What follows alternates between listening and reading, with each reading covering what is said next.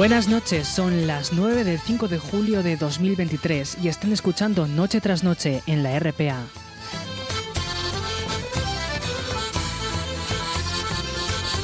Hoy, 5 de julio, se celebra el Día Internacional del Bikini, la excusa perfecta para sacar la ropa de baño y acercarnos a la playa, el río o la piscina para darnos un buen chapuzón. Recordarles que pueden contactar con nosotros a través de Facebook, Noche tras Noche RPA y en Twitter, arroba NTNRPA. Como siempre, saludos de la familia del programa.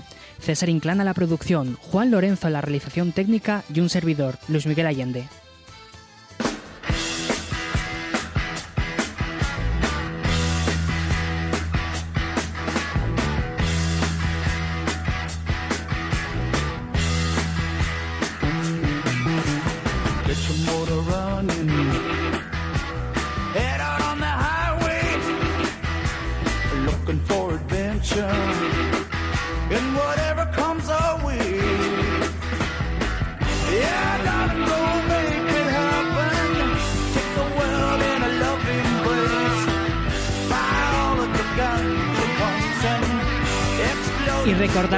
También que un 5 de julio, pero de 1950, nacía en Los Ángeles Michael Monarch, guitarrista de la banda de rock Steppenwolf.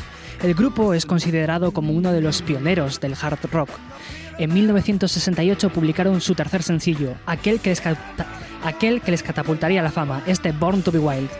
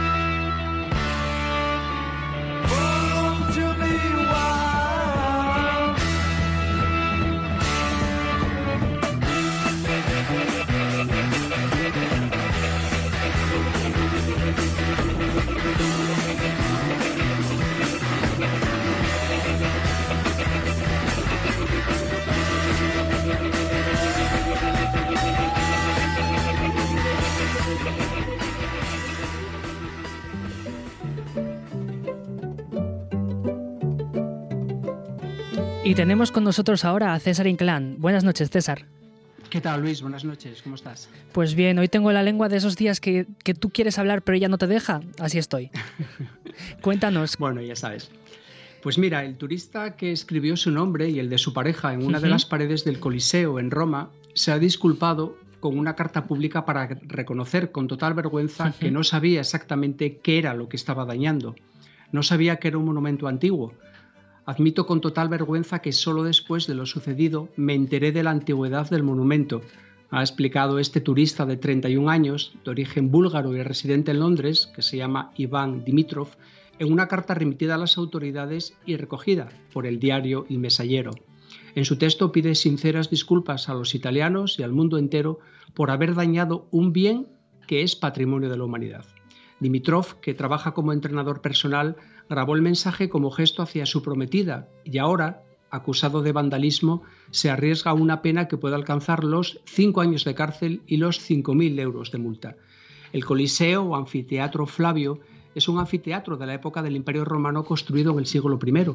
Se construyó justo al este del Foro Romano y las obras empezaron entre el 70 después de Cristo y el 72 después de Cristo bajo el mandato del emperador Vespasiano.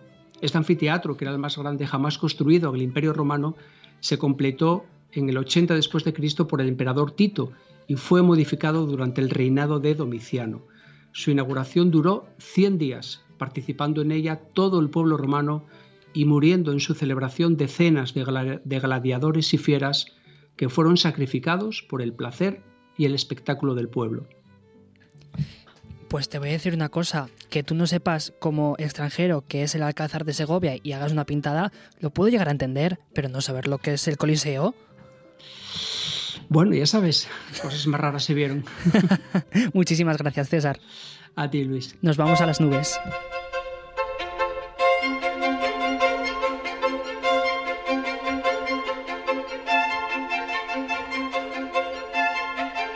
Y ahora está con nosotros Javier Martínez de Orueta. Orueta, buenas noches. Hola Luis, ¿qué tal? Buenas noches. Bien, ¿y vos? Muy bien, muy bien, aquí estamos. Cuéntanos, ¿cómo, cómo ha ido un poco el día de hoy? Bueno, pues mira, hoy la verdad que ha sido un día bastante estable. Bueno, hemos tenido algunas nubes, sobre todo de cara a la tarde, y las temperaturas, la verdad que bastante agradables. Luis, en muchos puntos de Asturias hemos pasado de esa barrera de los 20 grados. Las precipitaciones, la lluvia no ha aparecido, así que ha sido un lunes, como decimos, bastante seco y también con el sol como protagonista, sobre todo durante la mañana, Luis. ¿Y qué podemos esperar del día de mañana? Pues mira, mañana la verdad que va a ser un día bastante más estable que el de hoy. La verdad que vamos a tener muy poca presencia de, las nubes y las temperaturas. Sí que de cara a mañana las, las protagonistas van a ser las temperaturas porque, bueno, muchos puntos de Asturias... Vale. Hola. Bueno, Orueta. Parece que tenemos un ligero problema. Eh, pues bueno, el día de mañana va a ser más estable. Eh, disfruten mañana. Probablemente tengamos la fortuna de poder ir a tomar el sol. Eh, como ya hemos dicho, Día Nacional, Día Internacional del Bikini, a ir a la playa.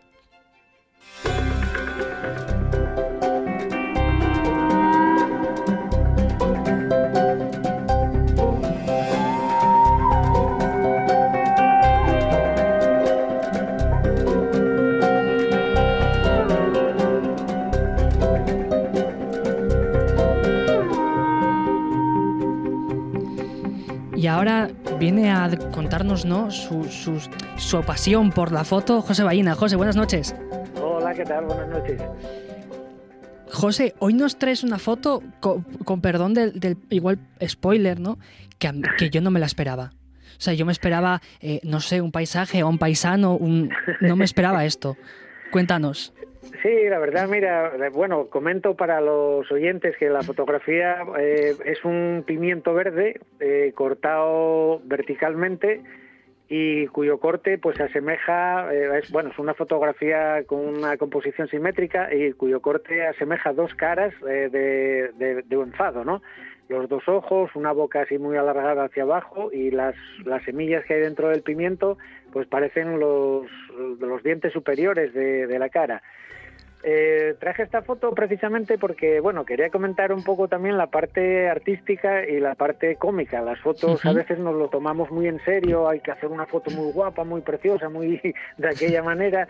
Y bueno, la, creatividad de cada uno pues eh, te lleva a hacer estas cosas graciosas también. La fotografía es algo de lo que disfrutas y de lo que enseñas a los demás, pues tu parte graciosa también, ¿no? Al final... Bueno, perdón. Sí, no, que iba a decir que al final la foto es arte y el arte abarca todo.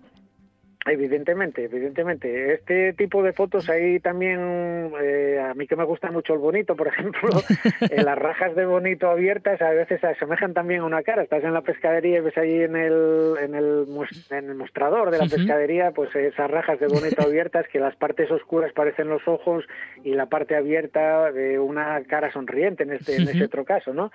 Entonces, bueno, solo quería comentar, hoy tenemos, creo que tenemos un poco menos de tiempo también, que, las fotografías, en la fotografía es disfrutar y es como todo arte, expresarte lo que sientes y lo que ves, ¿no?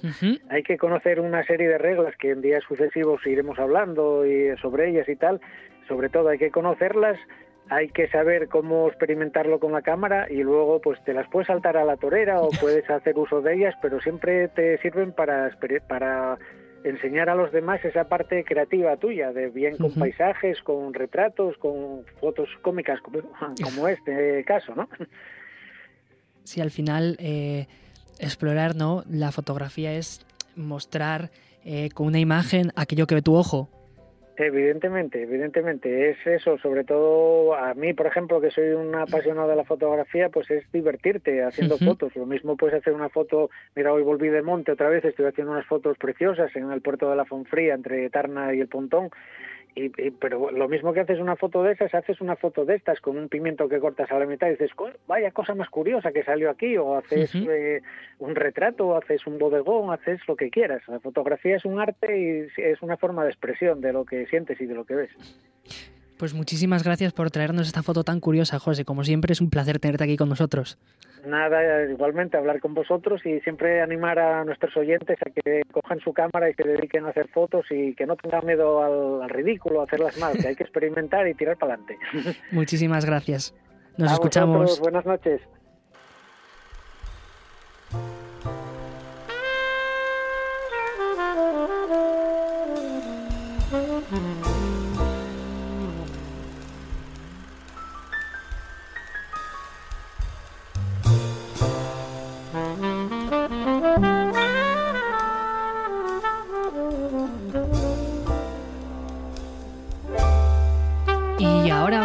Que la edición 36 de la Semana Negra comienza este viernes en Gijón, en los terrenos del astillero naval, y se desarrollará hasta el próximo día 16, en lo que sin duda es uno de los eventos culturales del verano en Asturias.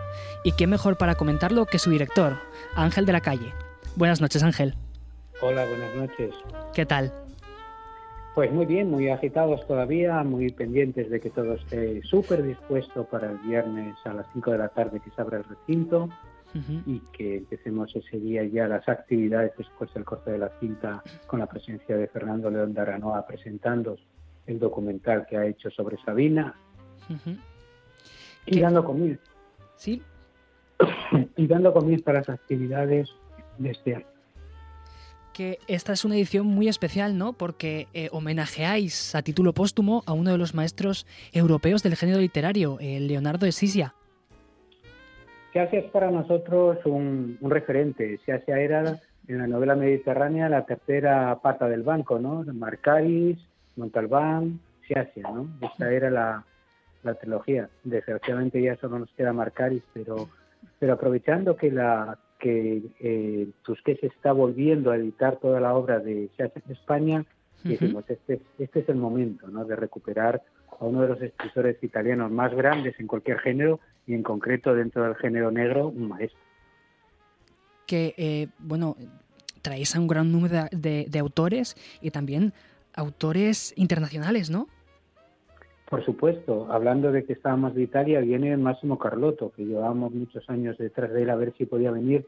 Julio suele ser un mes complicado para los autores, pero ah, hemos logrado traerlo y aprovechamos que acaba de sacar novela en España, no de no de su personaje Alligator más famoso, sino una nueva una nueva novela y, va a estar aquí, o Bernard Minier, el, francés, en este momento es el bestseller del thriller francés, que saca nueva novela en España, Lucía, que encima con protagonista, que es una guardia civil de la UCO y que sucede en España, en Salamanca, con lo cual, pues mira, como que se junta todo. Y en otro, en del otro lado del charco, pues entre los muchos autores que están y autoras, Claudia Piñeiro, que es en estos momentos la gran autora de, novela negra eh, latinoamericana, ¿no? Y por, poner un ejemplo de, autores no españoles, para que no se me enfade ninguno, que están prácticamente todos los, los que tienen nueva obra o que consideramos que tienen que estar en España están prácticamente todos y luego de otro buen número de países del, español ah, estarán aquí también. Es el mayor número de participantes que va que ha habido en ninguna Semana Negra. Son 240 participantes en total, de los cuales, de los cuales 150 y pico son, son directamente autores, pero luego, escritores, pero luego están periodistas, políticos, sociólogos, historiadores, científicos, en fin, eh, una representación de la cultura ah, internacional española de primer nivel mundial.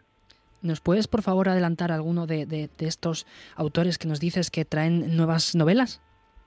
Mira, mira, está Paco Gómez Escribano, el, máximo exponente de lo que se llama la novela Kinky en España, por ejemplo, que va, que trae su nuevo, eh, su narcopiso, su nueva, su nueva obra, pero va a estar también Carlos Salen, el argentino ya español, que va a estar, va a estar Fernando López, el argentino también con su nuevo libro, eh, va a estar, bueno, a Gioconda Belli, que para nosotros es una insignia, la gran poeta nicaragüense y gran novelista, también, que viene a presentar su nuevo libro, además ahora que está exilado en España, ¿no? una de las fundadoras del, movimiento sandinista, por, ponerte ahí. No, es española, pero como está en España, como si lo fuese. Eh, bueno, está Carlos Tanón con su nuevo libro y su ah, la reedición de, para mí, su obra cumbre, que es el Geoffrey John Sanders. Va a estar y es español porque nació en España, pero también es mexicano porque Ignacio Taibo II, evidentemente, con ah, dos libros que le acaban de salir. Uno, la recopilación de toda su obra con de, su detective, Bertrand Shine, aprovechando que, la serie Netflix, la, serie que han hecho en Netflix con, su, con sus novelas, pues va a estar la reedición de todas sus novelas, por primera vez en España, de este personaje, y también su último libro, Sabemos cómo vamos a morir, la historia del gueto de, de Varsovia, que me parece un libro fundamental y apasionante de él. Y bueno, un poco todos. Marta Robles nos viene a presentar su nuevo libro, Marta San nos viene a presentar su nuevo libro, Elia Barceló nos viene a presentar su nueva novela, la segunda parte de Santa Rita. Está haciendo una serie de, con las estaciones, de, de en cada estación un, tipo de crimen muy a lo Agatha Christie, este tipo de... Para la Semana Negra sí que queremos que estén todas las tendencias la tendencia más vanguardista, que podría ser Marta Sanz, la tendencia más clásica, que en este eh, caso sería Elia, eh, tendencias que no tienen que ver exactamente con, el tipo de, novela más, más tradicional. Paco Vescos va a estar con su nuevo libro también. Eh, hay, hay tantos, me estoy dejando a tanta gente fuera que luego me van a, a decir por qué no nos dijiste a nosotros. Y por supuesto, también la parte la parte asturiana, que no va a faltar tanto en debates como en autores, eh, vamos a estar ahí. Y también la parte infantil, que para nosotros es muy importante porque es, el semillero de autores. Cada, cada lector que se, y de, lectores, cada lector que, que se nos va, que se muere, como no entre uno por abajo, esto no funciona. Entonces, para nosotros, claro, esa hora y media que vamos a dedicar todos los días de seis a siete y media de la tarde a potenciar, a hablar, a presentar a trabajar con cuentacuentos, activistas con los niños, a presentar todo esto con, ya te digo, grandes referencias de, la literatura juvenil e infantil, nos parece fundamental y básica y muy, muy a, defender. ¿no? Como el podcast, este año hemos creado un podcast con la ayuda de la, de la Consejería de Educación y los fondos Next Generation, en que 30 profesores han sido ah, formados durante 20 días para uh, saber qué es esto de los podcasts y cómo hacerlos para transmitírselo a los niños y van a empezar a, emitir un podcast en hacer su prueba práctica en la Semana Negra, en la Gran Carpona van a tener un lugar especial y van a emitir durante dos horas todos los días su podcast y que nos parece muy muy importante. Todo el negro se va a llamar el, podcast que, que, entrevistarán a autores presentes, a gente importante, etcétera. Y luego, más allá de los de los escritores de, género ah, negro, pues ya sabéis, la ciencia ficción, a la novela histórica, donde están pues desde los maestros españoles, Alfonso Mateo Sagasta, hasta los recién llegados, eh, la poesía, evidentemente, con esa gran velada poética que vamos a hacer el 15 de, el 15 de, julio, sábado, por la noche, a las 12 de la noche, presidida, dirigida, comandada, como siempre, por Luis García Montero, y que estarán José Luis Piqueras, el poeta, va a estar Martín Vega, va a estar Rocío Cebal y va a estar Antón Reixa, o Resentidos. ya que el año pasado Julián Hernández, Siniestro Total, tuvo tan gran éxito comentando y recitando las letras de sus canciones, Antonio Reixa nos dijo, yo y yo, yo sí que tengo libros de poesía, mucho más que Julián, quiero estar, quiero estar. Y ahí va a estar, acaba un bolo en, Galicia y se coge el coche y se viene para estar aquí a medianoche y poder estar con todos los, la gente que es capaz de estar una hora y media en la medianoche escuchando poesía del primer nivel, pero poesía, cosa que es muy difícil de encontrar en ningún sitio que no sea la Semana Negra. Pues es que la semana... La, la semana... políticos, un montón de científicos, bueno, hmm. es, es, larguísimo. Es que al final la Semana Negra por algo es el, el, el, certamen cultural, literario eh, más longevo de España, ¿no? No solo el más longevo de España, del género negro el más longevo de Europa. pero, pero de España es uno de los es uno de los tres festivales de referencia en el español ¿eh? y somos 700 millones de lectores. Los tres son la Feria de Guadalajara, evidentemente en México, el iFestival Festival de Cartagena de Indias y la Semana Negra. Esas son las referencias. La Semana Negra es el único que se pudo celebrar presencial durante el año 2020, el año de la pandemia, lo cual sin duda fue un mito, porque en, Gijón se crearon los protocolos en el que tratarían de copiar los demás festivales, los que pudieron ser, aunque los otros dos iban detrás de nosotros, no fueron capaces, no, no llegaron a poder hacerlo presencial, pero aquí se crearon los protocolos que se fueron siguiendo durante toda la toda la pandemia en todo el mundo, en los festivales. No, estamos hablando de que Gijón tiene uno de los festivales más importantes del mundo. En esta semana, eh, que empieza el día 7 y acaba esta semana tan larga, el día 16, la centralidad de la literatura en el mundo está en Gijón. Somos el centro de la literatura, por supuesto en castellano, pero no solo, del mundo. Pues ya saben, si quieren empaparse de literatura de calidad, literatura nacional e internacional, acérquense al astillero de Naval en Gijón durante los días 7 a 16. Y Ángel, muchísimas gracias por acudir a este programa y muchísimas gracias por promover la literatura como la promovéis. Pues ese es el objetivo de la Semana Negra, la promoción de la lectura. Después de todo este enorme circo que montamos, el objetivo final eh, no escondido, sino todo lo contrario, es la promoción de la lectura. Un lector es lo mejor que puede tener un autor, sin duda, mejor que un premio, mejor que muchos ejemplares vendidos, pero que no se sabe si han sido leídos, el lector. Y nosotros unimos lectores con escritores, lectores con autores. Nos parece básico y fundamental. Pues muchísimas gracias por acompañarnos hoy y muchísima suerte con la Semana Negra. Os esperamos ahí, venga, animaos. A ir. Cosas que pasan en Noche tras Noche. El sistema del reglamento del ejército británico, ¿no? que prohibió el uso del paraguas en el campo de batalla, porque era tan frecuente que, los tiradores de los otros ejércitos disparaban a los oficiales, que eran los que lo portaban. No me digas. Claro, era una señal de identidad entonces. Los más viejos del lugar lo recordarán, pero que siempre da mala suerte el encender tres pitillos del mismo fuego. Y era porque durante la guerra de los Boer, cuando encendían los pitillos, el primero que prendía la lumbre y encendía un pitillo servía para que el enemigo que estaba enfrente empezara a apuntar. El segundo, primero para que gargara, después para que apuntara y el tercero para que disparara. O sea que el tercero era el. Claro, efectivamente. Damnificado. un blanco perfecto. Son las 9 y 23 y siguen escuchando Noche tras Noche en la RPA. Y ahora nos acompaña el poeta Diego Asenjo. Diego, buenas noches. Hola, buenas noches, Luis. ¿Qué tal? Bien, bien, estoy bien. En un día que ha estado cargado de emociones para... te cuento, yo soy fan de Taylor Swift. Oh, y hoy... Somos Swifties aquí. Sí, pues hoy ha sido un día terrible, terrible, terrible. porque eh, ya sabéis que ella va a venir el año que viene a Madrid de concierto y para poder sacar entradas había que apuntarse hace unas dos, tres semanas y tú te apuntabas, te registrabas y con suerte te enviaban un enlace para comprar las entradas, con suerte. Entonces hoy llegaban los correos electrónicos donde, como si fuera la lotería, te decían si eh, tienes la suerte de dentro de una semana comprar las entradas o no. Y mucha gente, pues eso, se ha visto con la desilusión de no conseguir eh, ese enlace para comprarlas y otra gente está muy contenta porque lo ha conseguido. Yo estoy entre los envidiosos que odian a todos aquellos que han tenido la suerte de conseguir eh, el enlace porque no me ha tocado. Estoy en lista de espera, así que me parece que me voy a quedar sin ver a Taylor Swift en directo el año que viene. Sí, porque además las, las fechas europeas se han hecho derrogar, ¿no?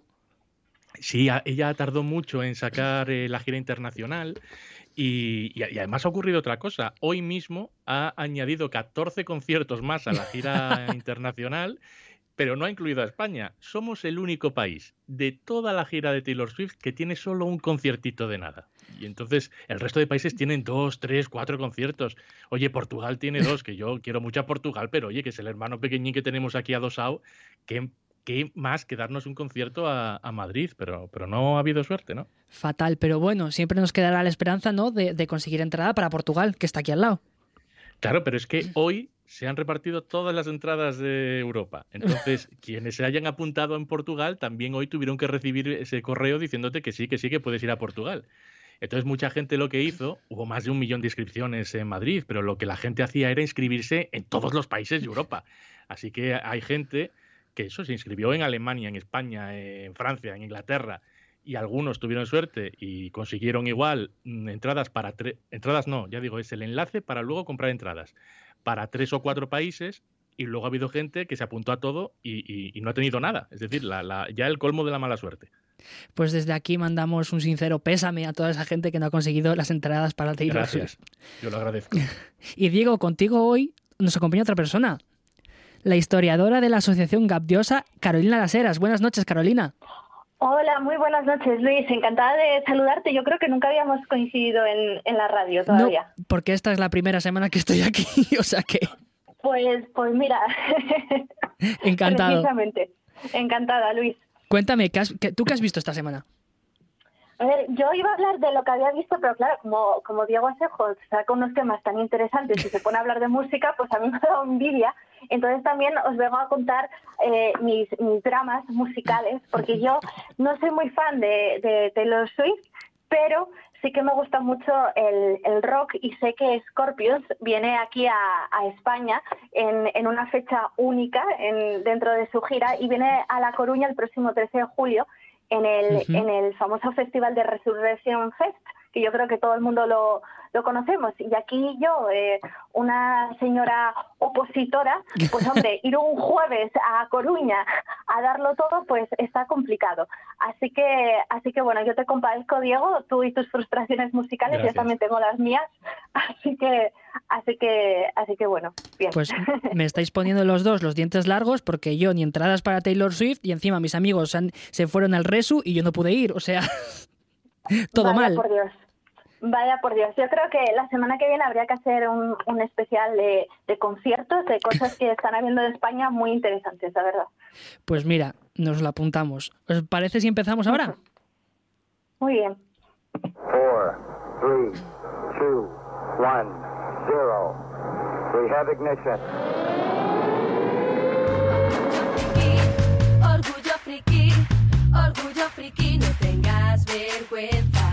Orgullo friki, orgullo friki, orgullo friki, pierde la cabeza. Eres un fricazo como yo, no tengas vergüenza, vamos, grítalo. Si ves Doctor Who y veías Dragon Ball, intentar negarlo es un error. Y ahora sal ahí y cosplayéate, márcate unos bailes y diviértete. Por un día es tuya la ciudad, pierde la cabeza como le No me importa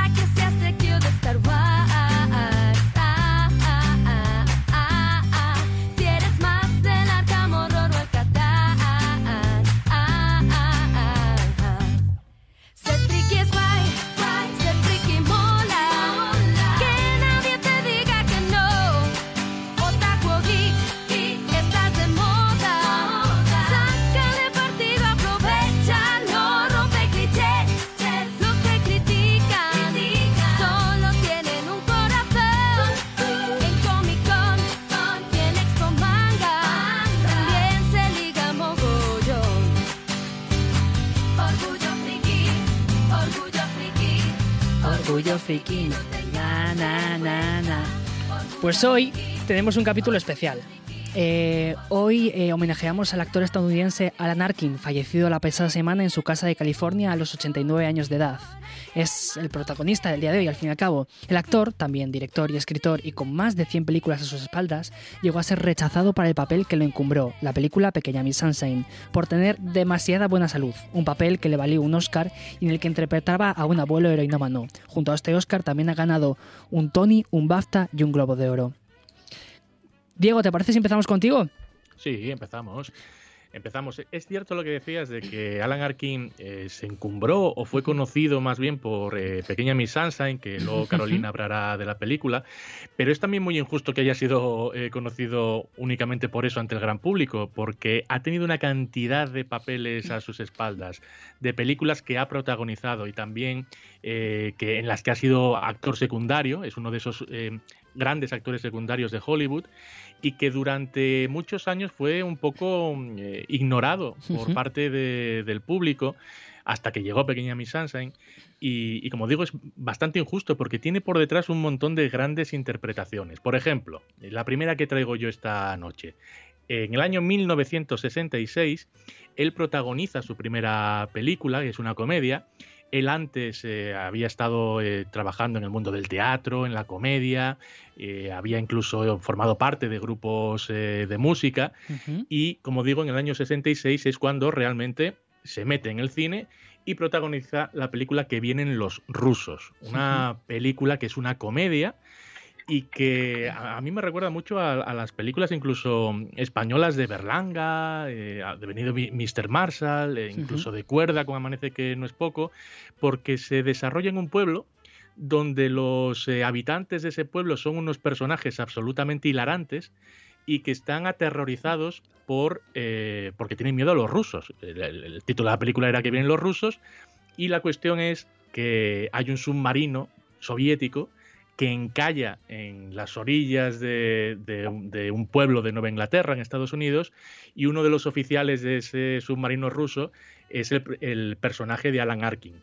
Entonces, esos eh, eh, soldados eh, del submarino salen al exterior, salen a tierra firme para buscar una manera de desencallar ese submarino, y allí es cuando empiezan a eh, relacionarse con la gente del pueblo, a intentar esconderse para que no les vean, que no sepan que son rusos, porque claro, la película es del año 66. Es un momento en el que entre Estados Unidos y Rusia estaba la Guerra Fría, había una gran tensión y la película satiriza toda esa situación. Nos lo muestra en forma de humor y es una crítica a ese miedo colectivo que había en Estados Unidos cuando decían, los comunistas, los comunistas, o el miedo a la guerra nuclear y todo esto. Y, entonces lo hace en forma de comedia, de una manera, ya digo que hilarante. Y vamos a escuchar un momento en el que se presenta este personaje de Alan Arkin a uno de los eh, habitantes del pueblo. ¿Quiénes son ustedes? No les he visto nunca. ¿Y cómo Por favor, no tenga miedo, no somos nadie. Solo deseamos conocer dónde hallar barco motor. Motora. Motora gasolinera para uso privado breve periodo de tiempo, ¿entiende, señor? Ah, perdón, pero sigo sin entender.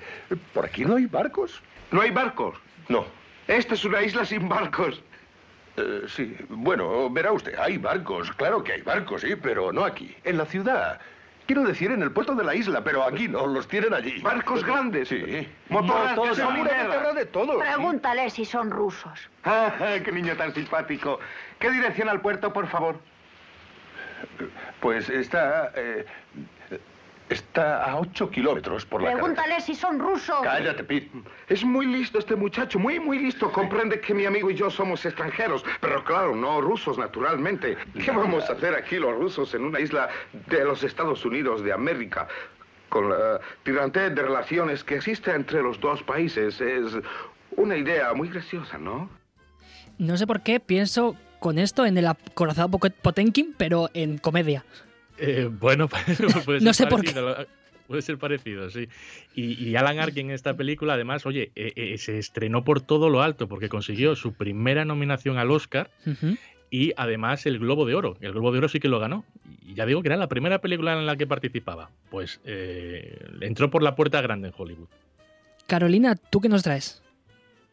Pues yo os traigo una serie que está precisamente en Netflix, que es del año 2021 ya vemos un Alan Arkin eh, no en sus inicios como lo que lo que comenta Diego, sino un Alan Arkin pues ya en, en, la vejez como un actor, la verdad es que bueno, reconocido por, por la industria y con un reparto excepcional porque comparte protagonismo con Michael Douglas. Y estoy hablando del método Kominsky. Eh, sí que es verdad que este actor, eh, lo que dice Diego, ha estado en muchos papeles secundarios. Yo la había visto en películas pero no le tenía del todo localizado y me ha valido esta ficción para, para ver un poco su filmografía y empecé, la verdad es que eh, hace poco la, la, serie, y la verdad es que está muy bien y me apetecía verla porque encima el creador es eh, Chuck Lorre el que creó éxitos televisivos pues como La teoría del Big Bang o Dos hombres y medio, ¿no?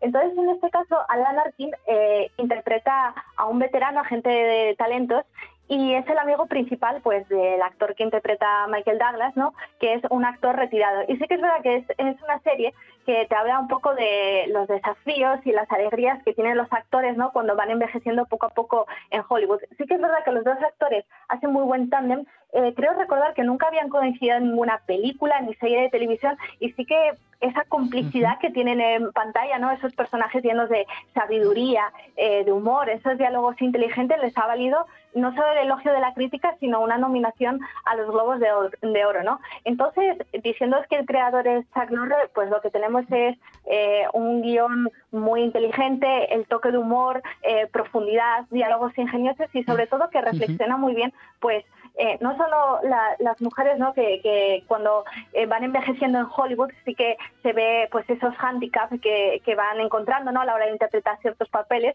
sino también un poco la, la, visión la visión que tienen ellos. ¿no? Entonces no os puedo contar mucho más de la trama porque como os he dicho he empezado hace poco, pero si os fiáis de mi palabra yo os la recomiendo. La tenéis en Netflix, son tres temporadas y ahora vamos a escuchar el, el. Todas las mañanas me despierto y lo primero que me viene a la mente es qué parte de mí no funciona. Sí, somos los pasajeros de un bote que se hunde lentamente. ¿Tu bote es lento? Yo soy como el Titanic cuando se hundió. ¿Cómo está el amor de tu vida? ¿Todavía salen? ¿Cómo se llama? ¿Trisket? Triste. Y no. Oh, qué mal. Era muy linda. No teníamos mucho de qué hablar. Tiene la mitad de mi edad. En ese caso sigue siendo una mujer mayor. Norman. ¿Haz cuentas? Tienes una visita. Oh, Sandy. Hola, Linda. Escucha, cuando me vaya, quiero que cuides de Norman. ¿Yo? Sí, eres su mejor amigo, ¿no? No lo sé, ¿lo soy? No, pero no discutas con ella. Así será. Escúchame, todos tenemos miedo, porque así es este mundo, pero lo enfrentamos porque no estamos solos. ¿A quién tengo? A mí, carajo. Vamos, Norman. Estás deprimido, ¿ok? ¿Pasará? Ya no me satisface trabajar. Y por octava vez llevé a rehabilitación a mi hija drogadicta de 45 años. ¡Papá! ¡No quiero estar aquí! ¡Estaré bien! No te detengas. Sabes, no eres el único aquí que tiene problemas. ¿Qué problema tienes? Sales con Lisa, es una mujer linda. Dime, ¿estás loca por mí? ¿Me diviertes? Te creo. ¿Qué otra cosa? Tienes un trabajo próspero, una hija adorable. ¿Dónde estabas? En el baño. ¿Otra vez? ¿Qué tienes? No tengo nada. Creo que tiene que ver con su próstata.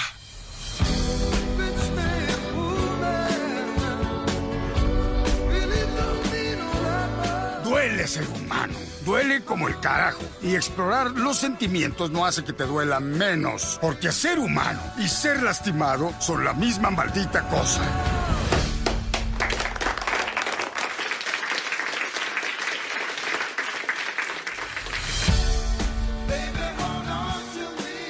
¿Cómo estuvo tu día? Un pequeño y extraño hombre me metió el dedo por... Seremos cómplices. Qué envidia. He de decir que me ha encantado. Esto no tiene nada que ver con la serie ni con el tráiler, pero me ha encantado el, el, el, los pitidines para, para, para silenciar los insultos.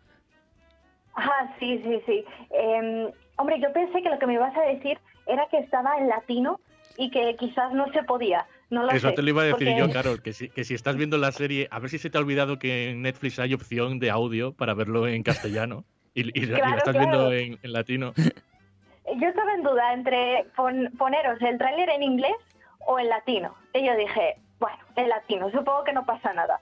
Así que En bueno. latino está muy bien para gente de mi generación que de niños veíamos las películas de Disney en latino también. Porque yo, por ejemplo, La Oye, yo Sirenita, también. y tú yo también, vi Peter Pan en latino, niña. hombre. ¿La Sirenita la viste en latino tú? Por supuesto que no. Ah, bien, bien, pues claro, pues a mí me tocó ver la Sirenita en latino. Y Patoaventuras y Los Aventureros del Aire y un montón de cosas. Yo Así ve- que yo encantado de que pongas estos audios así. Yo veía el oso yogi en latino. Claro, el oso yogi, pero es que el oso yogi yo no sé si llegó a tener doblaje luego en castellano, porque luego sí que hubo redoblajes, por ejemplo, la sirenita, tú la pones ahora en Disney o la compras en Blu-ray y ya no te viene el doblaje, lo que se llamaba neutro, ya no te viene ese doblaje, te viene el, castellano, el español, con lo cual se pierde todo el encanto. Y el oso yogi yo creo que no hubo redoblajes en la serie, al menos. Bueno, pero os ha gustado, ¿no? El corte en latino, yo creo. Sí, hombre, sí, muy bien. Ah, qué bien, qué bien, qué bien. eh, bueno, eh, Diego, nos traes pues una segunda pieza, ¿no? Traigo, segunda película que traigo, antes hablaba del año 1966, aquella primera película que era que vienen los rusos, y la siguiente, en el 67, que protagoniza también Alan Arkin, es Sola en la Oscuridad. Una película que cambia por completo el registro de la anterior, ya no es una comedia, sino que es una película de suspense, de un thriller, podríamos decir, en el que además Alan Arkin comparte protagonismo con una de las grandes, grandes damas del cine de Hollywood, que es Audrey Hepburn. Así que, como dije antes, él entró por la puerta grande en Hollywood y ahí se mantuvo protagonizando una película con la Hepburn y en este caso en el que ella eh, interpreta a un personaje, una mujer ciega. Y eh, en su casa, eh, sin que ella se dé cuenta, alguien esconde una muñeca que está dentro, eh, tiene dentro droga. Y entonces, eh, en el caso de Alan Arkin, es eh, un villano, una persona que con otro grupo de maleantes está a la búsqueda de esa muñeca y entran en la casa del personaje de Hepburn aprovechándose de que es ciega e intentan encontrar esa muñeca. Ahí es cuando se produce esa, diríamos, tensión en el que este personaje de Audrey Hepburn, que es eh, una mujer eh, delicada, una mujer diríamos indefensa precisamente por su ceguera, se muestra por otra parte como una mujer valiente para hacer frente a esta amenaza que le ha, que le ha llegado. Eh, e, eso de hecho fue lo que se le reconoció a Audrey Hepburn y por eso fue nominada al Oscar a Mejor Actriz por esta película. No lo ganó, pero sí que tuvo la nominación y toda la crítica destacó ese papel delicado pero valeroso y destacaron también la maldad eh, que imprimía eh, Alan Arkin a su personaje, un personaje manipulador eh, que, como digo, no se parecía para nada al de su anterior película, que era una, comedia.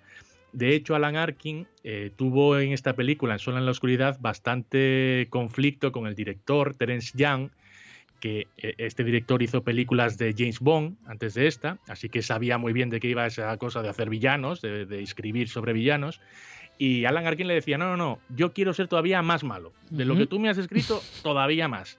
Y entonces eh, así se, se, presentó ese personaje que queda también para el recuerdo de la filmografía de Alan Arkin y vamos a escuchar una escena de esta película.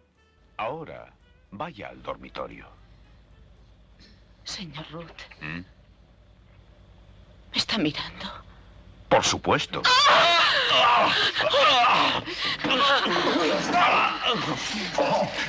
¡No toque esa luz!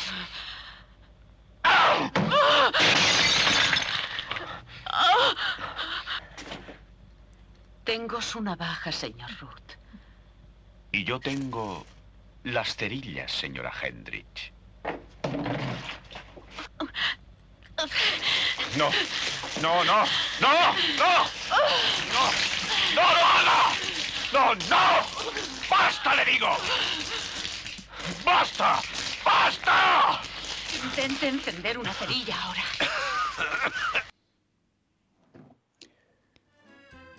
Qué maravilloso era este señor, Anatkin, pero qué maravilloso era Audrey Hepburn también. Hombre, en todo lo que hizo, una maravilla. Carolina, ¿tú qué nos traes? Pues yo antes os hablé de una serie que acababa de descubrir y que tampoco os podía desvelar mucho de la trama, pero ahora me he resarcido y he puesto pequeña Miss Sunshine, que amablemente me, me, me la cedió Diego, más de ilusión hablar, hablar de esta película, porque hombre, fue estrenada en el año 2006 eh, yo tenía de aquella, pues creo que tenía, sí, eh, 10, 11 años. Y bueno, es la típica comedia dramática estadounidense, ¿no? Eh, y que, como mencionasteis anteriormente, Alan Arkin encima recibió el, el, el Oscar al mejor actor de, de reparto, ¿no?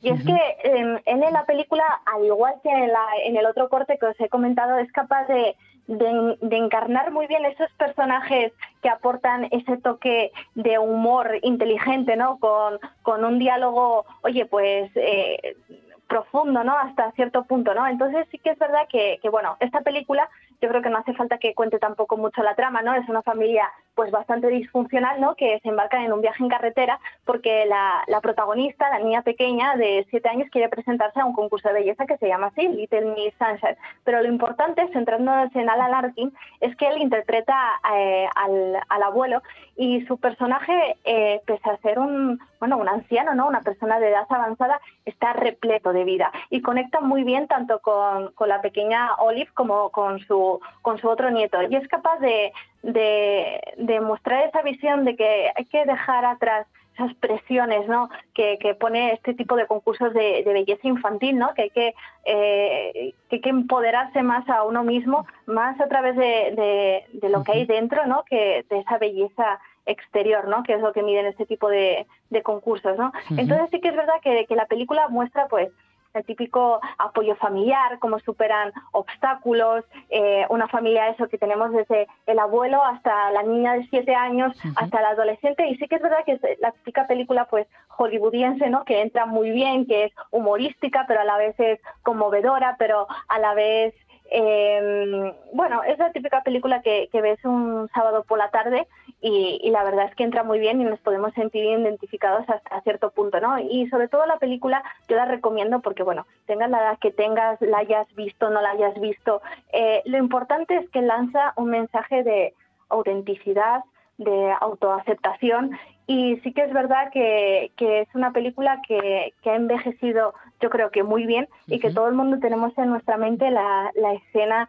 eh, donde sale la pequeña Olive a bailar delante de todo el mundo, lo hace fatal, pero lo importante es que se lo cree, que su familia la apoya y eso es lo bonito. Eh, yo el, el corte que os he traído pues es un fragmento del tráiler porque sí que es verdad que poner solo la parte de música bailando, pues bueno, no era demasiado representativo, ¿no? De Alan Arkin. Así que vamos a escuchar un, fragmento del tráiler.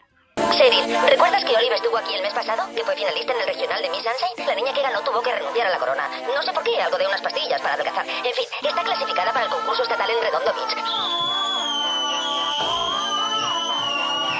Pues nos vamos a California.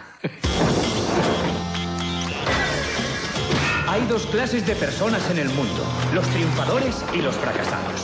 Porque el sarcasmo es el refugio de los fracasados. ¿Cuánto te debo por esas gotas de sabiduría? Oh, a eso invita a la casa, Bien, amigo. chicos, ya Te lo regalo. Es gratis. Empezó él. A la mode se traduce exactamente a la moda. A la mode. Fran, cállate. ¡A empujar todos! Es tu nombre, ¿verdad? ¿Follas con alguien? Joder, deberías tirarte a todas las chavalitas. Eh, papá, es suficiente. No puedes callarme, tengo el culo lleno de balas nafas. ¡Eh! Oh, no puedo creerlo. Se ha quedado atascada. Tal vez se pueda soltar desde aquí. Dios, me obligan a parar. Actuad todos con naturalidad, ¿entendido?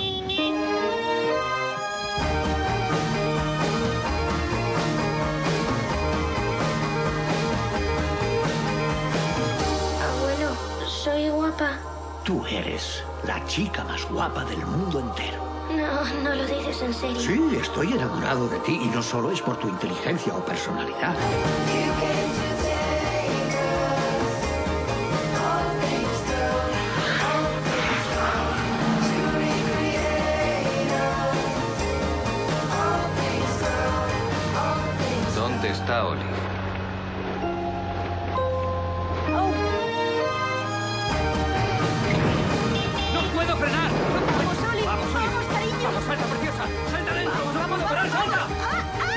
Quedado colgado! ¡Nadie se ha quedado colgado! ¡Magnífico! Qué maravilloso ese abuelo en esa película, de verdad. O sea, cómo... Sí, y, y cómo apuesta por eso, por, por eh, tener relaciones emocionales eh, significativas, ¿no? Que al fin y al Hmm. cabo es lo importante, ¿no? No tanto la, la belleza exterior, ¿no? Incluso cómo se acerca a, su nieto que ha, que ha, hecho un voto de, de, silencio, ¿no? Y cómo busca un poco aglutinar a la familia. Exacto, exacto, exacto. Diego, ¿qué nos traes tú ahora? Yo termino, mi tercera elección es del año 1992, eh, por tanto e, e, es ya la época en la que Alan Arkin eh, no protagonizaba películas, sino que igual que en Pequeña Miss Sunshine era un actor secundario. Y en este caso, eh, en la película voy a decir el título en inglés primero, para luego que veamos esto de las traducciones al español. La película en inglés es Glengarry Glen Rose y en español se tradujo como éxito a cualquier precio, que es, es ya, vamos, una maravilla de título.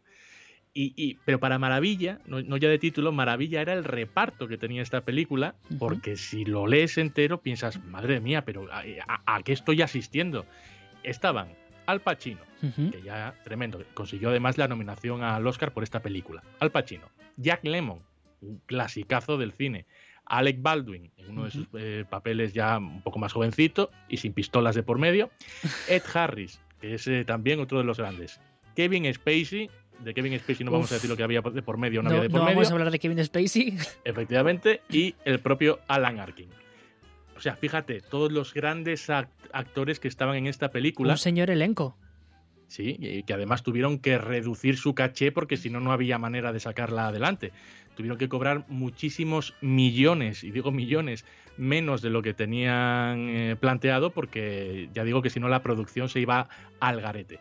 La película de qué va, por si alguien no la conoce, es una agencia inmobiliaria en la que los trabajadores, que son comerciales, eh, se tienen que enfrentar a una situación bastante complicada que es que o empiezan a vender, vender, vender, vender, o uno de ellos acabará despedido. Entonces, el primero que más venda tiene un premio que creo recordar que era un viaje. El segundo que más venda tiene otro premio que creo recordar que eran unos cuchillos. Eh, fíjate la diferencia también entre el primero y el segundo. Y el tercero que más vendiera, pues se quedaba en la calle.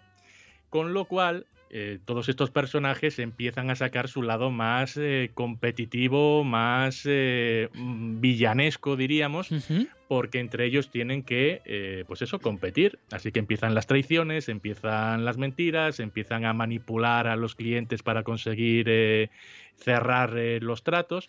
Y en ese ambiente cada vez más tóxico, el personaje de Alan Arkin es el más, diríamos, eh, bonachón, el más prudente, el más sensible, el que no quiere engañar tanto, el que se siente indeciso ante la situación, con miedos.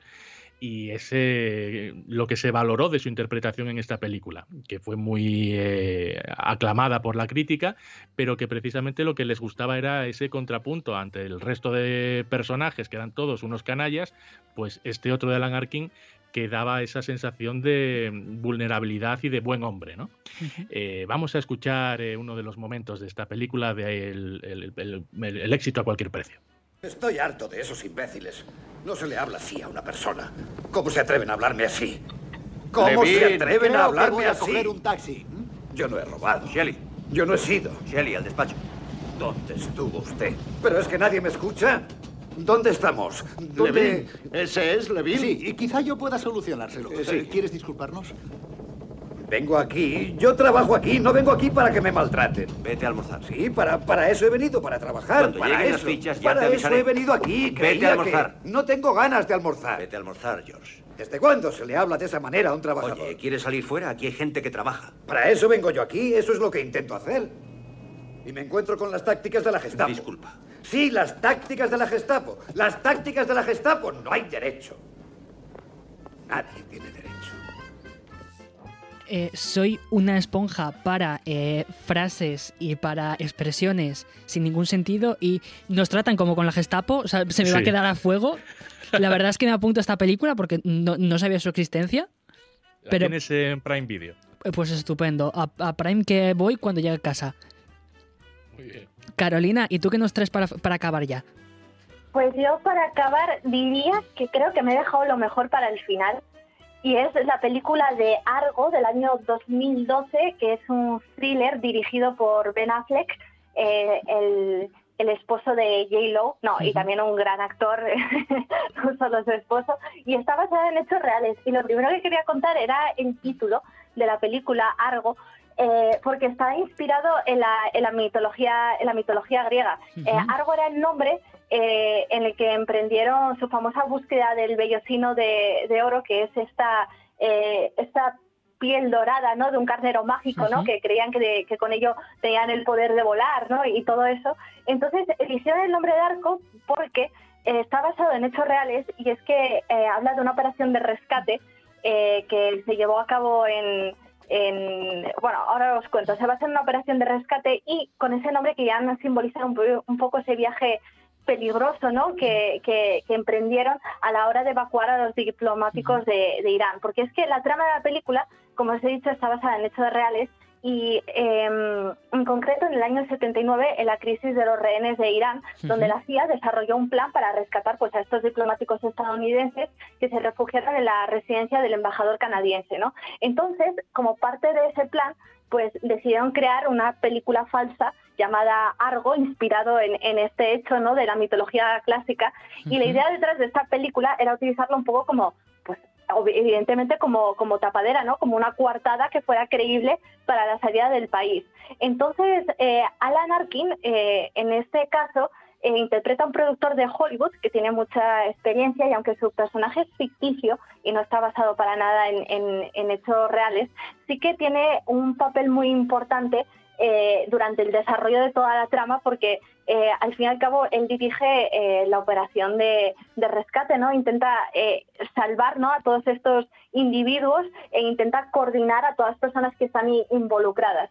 Y sí que es verdad que Alan Arkin es un elemento clave dentro de, de, la película y de la, y de la trama y lo que hace es hacerles pasar por miembros del equipo de producción de la película que él supuestamente está dirigiendo.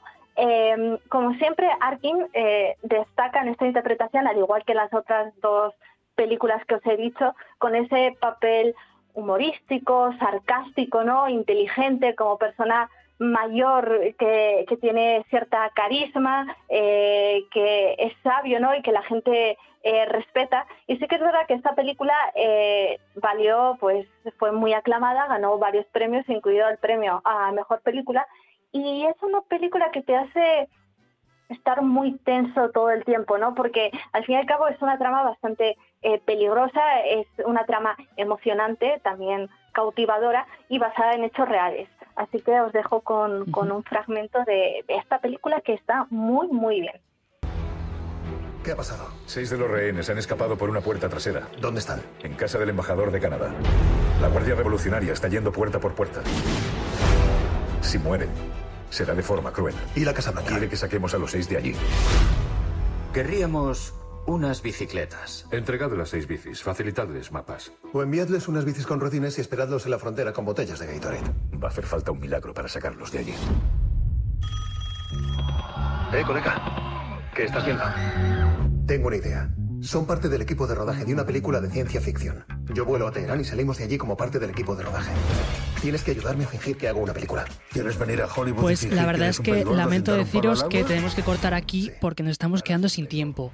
Eh, Diego, Carolina, ha sido un placer teneros, hoy aquí. Eh, y, quiero despedir esto con eh, una canción que es de Banana Boat Song que fue interpretada y escrita por Alan Arkin en su grupo The Tarriers. Así que os despido y ponemos la canción, ¿vale? Adiós. Muy bien. Buenas noches. Igualmente. Buenas noches. Chao. Adiós. Hill and Gully Rider, Hill and Gully. Hill and Gully Rider, Hill and Gully. Hill and Gully Rider, Hill and Gully. Hill and Gully Rider,